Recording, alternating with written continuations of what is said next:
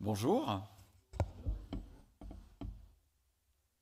Cette semaine, en pensant à ce moment qu'on allait partager autour de la parole, une question est venue comment décrire Jésus? Comment décrire Jésus? Et je pense que le plus profond qu'on arrive à l'imaginer, eh bien, on est encore loin de la vérité. J'étais dans ces réflexions, et puis c'était peut-être même hier, dans ma lecture personnelle, je suis arrivé dans euh, Matthieu chapitre 16. Je vous invite à regarder, ce n'était pas prévu, ce n'est pas dans ma prédication, mais c'est très très intéressant dans cette réflexion qui est Jésus. Matthieu chapitre 16, verset 7.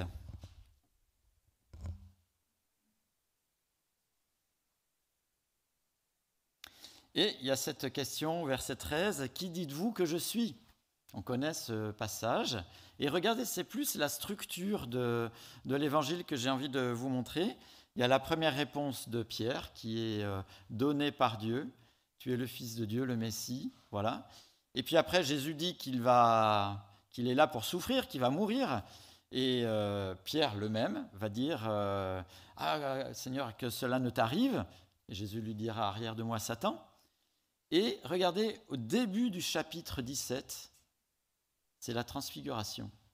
Et on a dans, ce, dans tout ce mouvement-là, on a une présentation, ce que disent les hommes, et ce que Jésus a un tout petit peu montré à quelques-uns de ses disciples, de sa grandeur, de sa personne, au moment de euh, la transfiguration. Voilà, ce n'était pas dans Matthieu que j'avais l'intention de, euh, de prêcher ce matin, mais je suis resté avec cette question qui est Jésus? Comment imaginer Jésus? Évidemment, c'est difficile, et évidemment, je me suis fait aider de la Bible, et j'ai voulu un peu paraphraser euh, un texte de la Bible. On le lira après. On pourrait dire que Jésus a inauguré la deuxième phase de l'histoire de l'humanité par sa venue. Jésus est le Fils de Dieu, mais peut-être pour qu'on puisse euh, mieux encore le saisir, et le Fils de Dieu, en fait, c'est le seul héritier. D'ailleurs, son lien est si fort avec Dieu, le lien entre Jésus et Dieu, que si Dieu était un soleil, Jésus en serait les rayons. Ou bien, ça c'est une image du cosmos, mais si sur la terre, on pourrait dire que Jésus est l'empreinte des pas de Dieu quand il est venu ici-bas. Évidemment, le Fils de Dieu, par sa parole, on le sait, est créateur du cosmos. Mais bien plus, il assure le service après-vente de la même manière, par sa parole. Jésus a reçu la plus haute distinction jamais donnée pour service rendu à l'humanité. En effet, c'est lui l'auteur du traitement pour mettre fin à la plus grande des pandémies, celle du péché. En fait, personne ne lui arrive à la cheville, même pas les super-héros de l'Antiquité, ou voir les déclinaisons que l'on a eues euh, avec Marvel ou Disney, mais même les anges. Même les anges. En fait, toutes ces personnes aussi fabuleuses, aussi mythiques, ou qui nous font rêver, ne sont pas dans la même catégorie que Jésus. Alors je vous invite à mieux le découvrir que euh, mes faibles paroles dans la lecture de l'épître aux Hébreux. Et là, le Saint-Esprit et l'auteur inconnu euh, décrivent Jésus d'une manière euh, forte, à peu près sur les mêmes thèmes. Épîtres aux Hébreux que vous trouverez euh, si vous regardez dans les Bibles qui sont à côté de vous à la page 1362. Épîtres aux Hébreux, chapitre 1, verset 1, et on va prendre du temps à regarder cette belle épître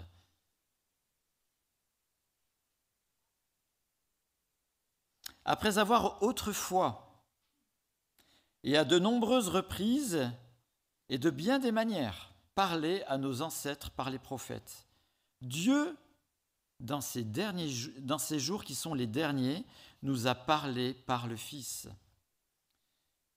Il a établi héritier de toutes choses, et c'est par lui aussi qu'il a créé l'univers. Le Fils est le reflet de sa gloire et l'expression de sa personne. Il soutient tout par sa parole puissante. Après avoir accompli la purification de nos péchés, il s'est assis à la droite de la majesté divine dans les lieux très hauts. Il est ainsi devenu d'autant supérieur aux anges qu'il a hérité d'un nom bien plus remarquable encore que le leur. On continuera la lecture tout à l'heure. Comme l'indique le nom qui a été donné à cet épître, qui n'est pas dans le manuscrit d'ailleurs, cette lettre a été écrite à une communauté à majorité juive, vraisemblablement, en tout cas habitée par son histoire et sa culture. Peut-être est-elle en Israël, voire même à Jérusalem, et ce pour qu'on puisse essayer de visualiser justement la profondeur de l'identité d'Hébreu à qui c'est destinataire de la lettre euh, à qui elle a été donnée. Identité au niveau social, culturel, spirituel, euh, tout est imbriqué dans leur manière de vivre. Et donc, ces destinataires étaient hyper familiers de l'histoire des Hébreux, que nous, on va retrouver pour partie dans ce que nous appelons généralement l'Ancien Testament. Si on ne connaît pas l'auteur, on arrive plus ou moins à voir quand est-ce que cette lettre a été envoyée, a été donnée à ces personnes. Grosse indication, c'est avant l'an 70, avant la destruction du temple de Jérusalem, parce qu'il en est enfin, euh, encore fait mention dans la lettre, donc euh, c'est que le temple était encore là. Alors c'est important parce que ça nous aide à comprendre ou à essayer de cerner les enjeux des personnes qui ont reçu cette lettre pour la première fois. Assurément, il y a de la persécution parce qu'ils sont disciples de Jésus-Christ. Et l'épître va en parler. Et le réflexe humain, quand on se fait taper dessus, c'est d'éviter de recevoir des coups. On est d'accord hein? Et donc, le réflexe humain de euh, ces personnes, c'est de retrouver la tranquillité. Et donc, euh, de revenir aux traditions juives euh, qu'ils ont connues précédemment, et là on les laisserait tranquilles. Ce réflexe, on peut le comprendre, mais il n'est pas nouveau. Souvenez-vous quand le peuple des Hébreux sort d'Égypte. Hein, il y a eu les plaies, il y a eu euh, la mer qui s'ouvre, il y a eu des choses extraordinaires. Le peuple des Hébreux sort en direction de, Canaan.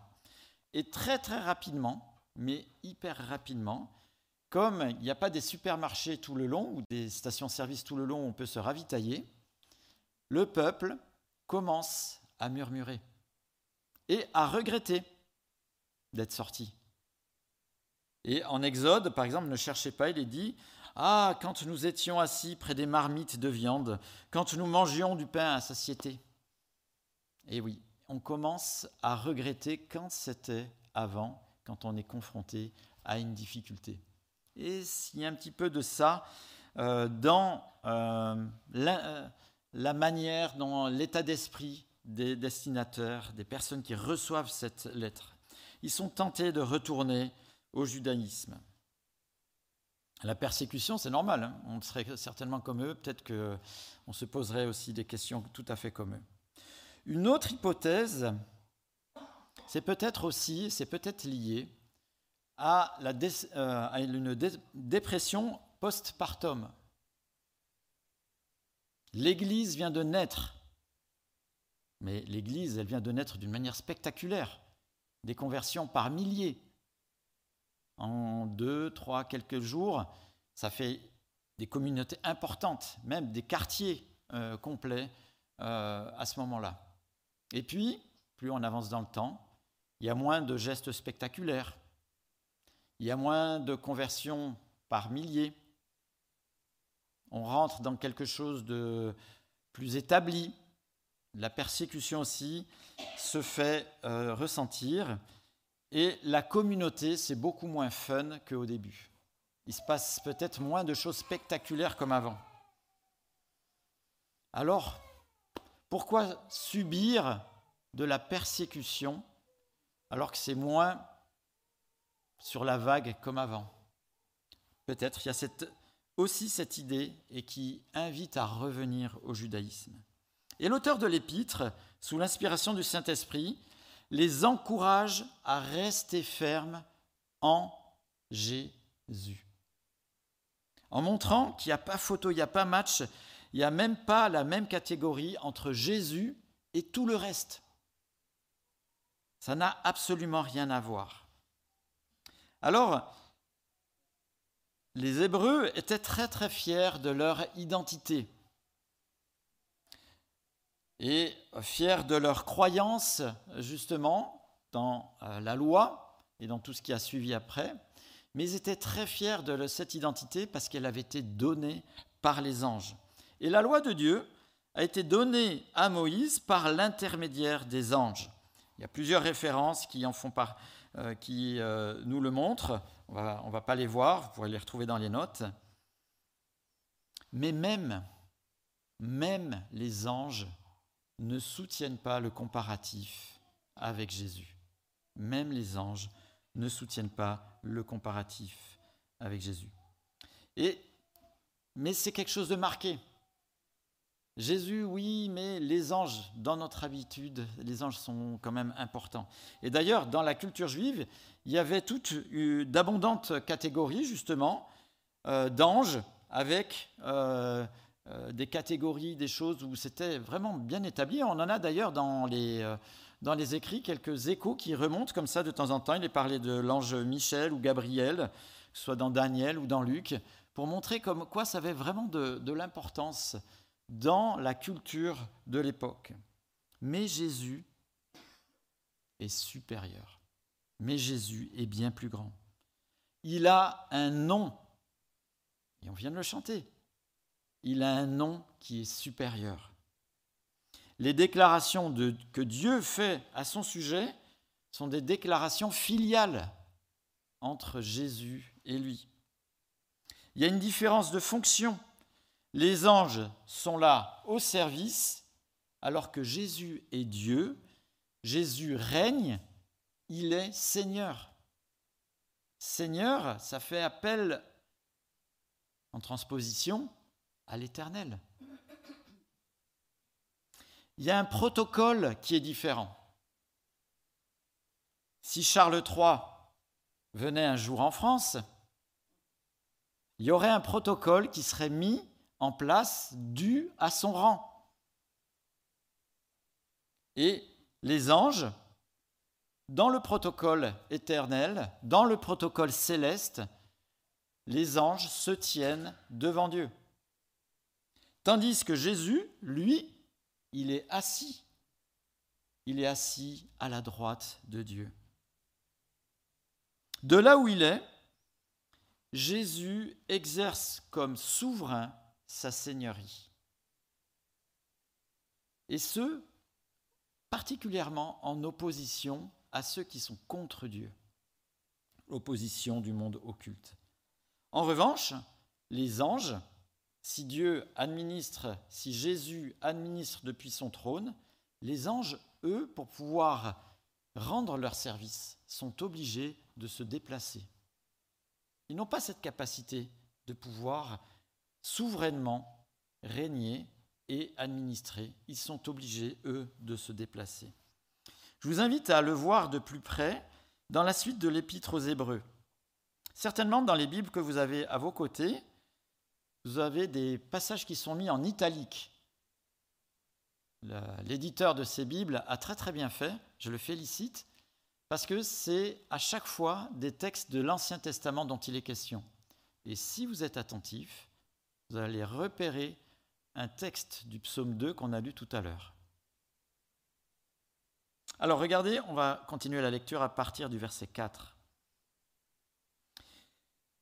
les questions de Jésus, il est ainsi devenu d'autant supérieur aux anges. Il a hérité d'un nom bien plus remarquable encore que le leur. En effet, auquel des anges Dieu a-t-il déjà dit Tu es mon fils, je t'ai engendré aujourd'hui. Et encore, je serai pour lui un père et il sera pour moi un fils. Par contre, lorsqu'il introduit le premier-né dans le monde, il dit que tous les anges de Dieu se prosternent devant lui. Alors ce verset-ci, c'est un peu un verset un peu compliqué. Il s'adresse pas tellement à l'incarnation, mais plutôt à la partie entre la résurrection, l'ascension et sa glorification, comme on a pu le voir dans l'étude de l'Apocalypse l'an passé. Je reprends la lecture verset 7. De plus, au sujet des anges, il dit, il fait de ces anges des esprits et de ses serviteurs une flamme de feu. Mais il dit au Fils, ton trône, ô Dieu, est éternel. Ton sceptre, le sceptre de ton règne est un sceptre de justice. Tu as aimé la justice, tu as détesté la méchanceté. C'est pourquoi, ô Dieu, ton Dieu t'a désigné par onction comme roi de préférence à tes compagnons avec une huile de joie. Et c'est toi, Seigneur, qui au commencement as fondé la terre, et le ciel est l'œuvre de tes mains. Eux, ils disparaîtront, tandis que toi, tu restes là. Ils vieilliront tous comme un vêtement. Tu les enrouleras comme un manteau, ils seront remplacés. Mais toi, tu es toujours le même, et ton, existence n'aura pas de fin. Enfin, auquel des anges a-t-il déjà dit Assieds-toi à ma droite jusqu'à ce que j'ai fait de tes ennemis ton marchepied. Les anges ne sont-ils pas tous des esprits au service de Dieu, envoyés pour apporter de l'aide à ceux qui vont hériter du salut Dieu voulant, on continuera dimanche prochain la lecture de ces merveilleux passages. Mais vous avez vu au, verset 14, c'est quand même un verset encourageant qui affirme que euh, les anges sont euh, des aides pour les disciples dans leur parcours. Hein, parole d'encouragement. Et des fois, on suppose, et c'est fort plausible, qu'on a reçu l'aide, une aide qui n'était pas explicable, euh, et l'un ou l'autre témoigne de cette aide, peut-être d'un ange qui les a aidés à un moment ou à un autre. Mais je pense que la majorité des anges se font klaxonner.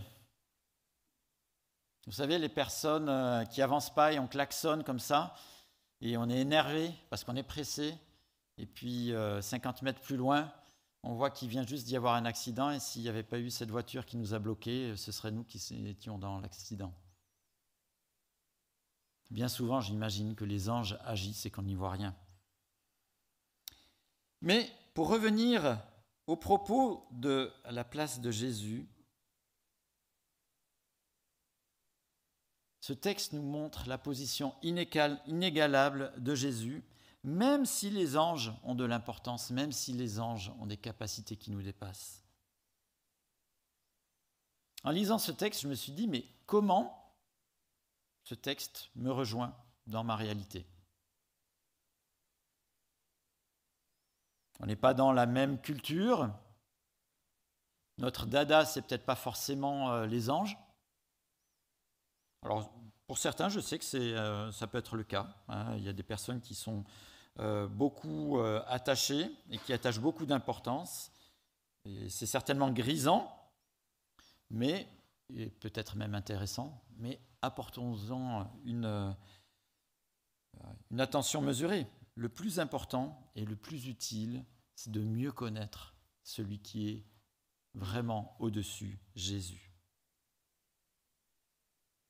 La première chose en lisant ça, c'est que je me suis posé cette question, cette réflexion, qui est Jésus Et je pense qu'on a un imaginaire de qui est Jésus. Certainement un imaginaire lié aussi à l'enfance. la manière dont on nous l'a présenté nous marque, etc.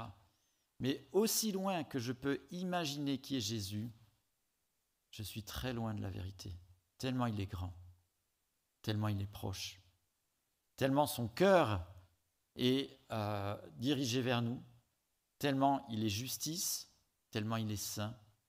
Beaucoup d'aspects euh, me rendent vraiment euh, difficile la grandeur de Jésus. Jésus est bien plus que cela. Jésus est bien plus que les anges.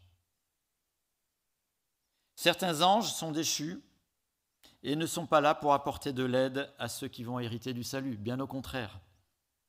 Ils ont eux aussi de grandes capacités, mais largement inférieures à Jésus-Christ. Même l'ennemi, Satan, n'a aucune commune mesure avec la grandeur de Jésus. Et tout comme on l'a vu au verset 13 et 14, Jésus est souverain depuis son trône, tandis que les anges sont obligés de se déplacer pour rendre leur service ou accomplir leurs méfaits pour ceux qui sont déchus. Il en est de même pour l'ennemi de Dieu. Il n'est pas omniprésent. Il n'est pas omniprésent. Il n'est pas partout. Quand je dis c'est ah oui c'est Satan qui m'attaque, mais non, bien souvent c'est rien que le péché en moi. Satan n'est pas partout. Satan se déplace. Il peut attenter à notre santé, il peut attenter à nos vies, nous tendre des pièges, mais il est incapable de savoir ce qu'il y a dans notre Avec Job, dans le livre de Job, Satan fait un pari avec Dieu. Mais Dieu sait qu'il a perdu d'avance, parce que Dieu sait ce qu'il y a dans le cœur de Job. Satan ne sait pas ce qu'il y a dans le cœur de Job. Hein? S'il avait su, il aurait évité de faire deux paris avec l'Éternel. De même, si Satan avait su ce qu'il y avait vraiment dans le cœur de Jésus, il ne l'aurait pas tenté et serait passé directement à l'étape suivante, à un moment favorable. Hein, vous savez, à la fin de la tentation, il dit, euh, je vais attendre un moment favorable. S'il savait ce qu'il y avait dans le cœur de Jésus, il ne l'aurait jamais tenté. L'ennemi est largement au-dessus de nous et largement au-dessous de Jésus. Il a une puissance importante, mais il ne peut pas percer le coffre-fort de nos cœurs. Les Juifs accordaient beaucoup d'importance aux anges parce qu'ils étaient à la fondation de leur croyance. Mais le plus important, ce n'était pas les anges, c'était l'Éternel. Et il y avait peut-être un glissement d'échelle de valeur entre confondre, confondre les livreurs, ceux qui avaient donné la loi, voire même le colis, voire même celui qui avait ouvert le colis, c'est-à-dire Moïse, que d'oublier celui qui l'avait envoyé, l'Éternel. Et dans tout ce processus, accorder plus d'importance au livreur, plus d'importance au colis, à celui qui l'ouvre, etc., je me suis dit, est-ce que nous, des fois, on ne fait pas la même chose? On n'irait pas remettre en cause, bien sûr, Jésus, mais dans nos têtes, on accorde plus d'importance à des choses qui sont peut-être bibliquement louables, justes, sérieuses, mais finalement qui masquent Jésus, atténuent Jésus, voire même placent au même niveau Jésus que les sujets que l'on a d'importance. Et finalement, on fait de Jésus plus un serviteur plutôt que celui qui règne et qui est souverain. Pour terminer, j'aimerais reprendre un verset qu'on a partagé lundi soir dans euh, le partage à Zoom, doux et humble de cœur. On s'est arrêté sur le verset de Jean 6, 37. Je vous le lis. Tout ce que le Père me donne viendront à moi, et je ne mettrai pas dehors celui qui vient à moi.